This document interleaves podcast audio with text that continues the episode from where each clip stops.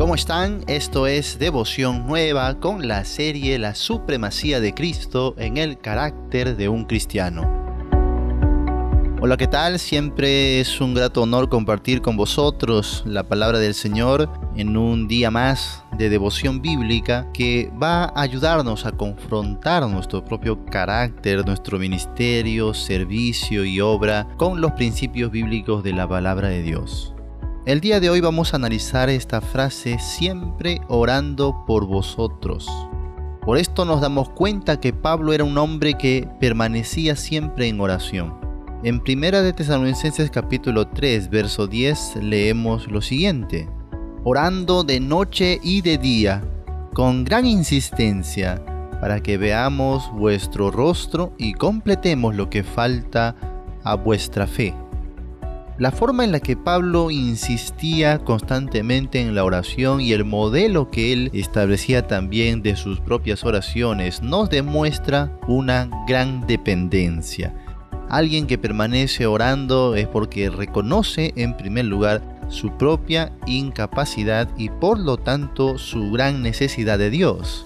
Así que Pablo sabía que necesitaba siempre la ayuda de Dios y también la ayuda de los demás, pues no solo oraba, sino también vemos que él pedía oración a otros por él mismo. Por ejemplo, en Romanos 15:30 dice, pero os ruego hermanos por nuestro Señor Jesucristo y por el amor del Espíritu, que me ayudéis orando por mí a Dios.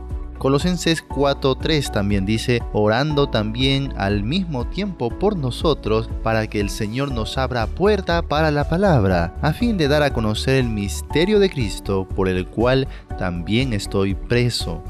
Oraciones, por supuesto, preciosas, peticiones a los hermanos que establecen una sinergia poderosa en las manos de Dios. Debemos también estar prestos a orar y a pedir oración también los unos por los otros. Eso nos habla de humildad, la humildad de Cristo reflejado en nuestro carácter y en nuestro servicio.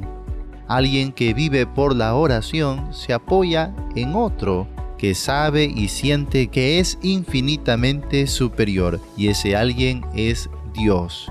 Y qué bueno es que podamos compartir también esa necesidad de clamar, de orar, de depender mutuamente, ayudándonos siempre el uno al otro y esto es muestra nuevamente de la humildad de Cristo. El Señor nos ayude a confrontar nuestras vidas con estos principios, pero también la sabiduría y ayuda necesaria para volcar todo esto a la práctica, sobre todo en el trabajo de dependencia, el trabajo de equipo que realizamos en el ministerio.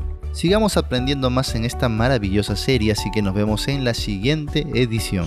Seguiremos más adelante en Devoción Nueva.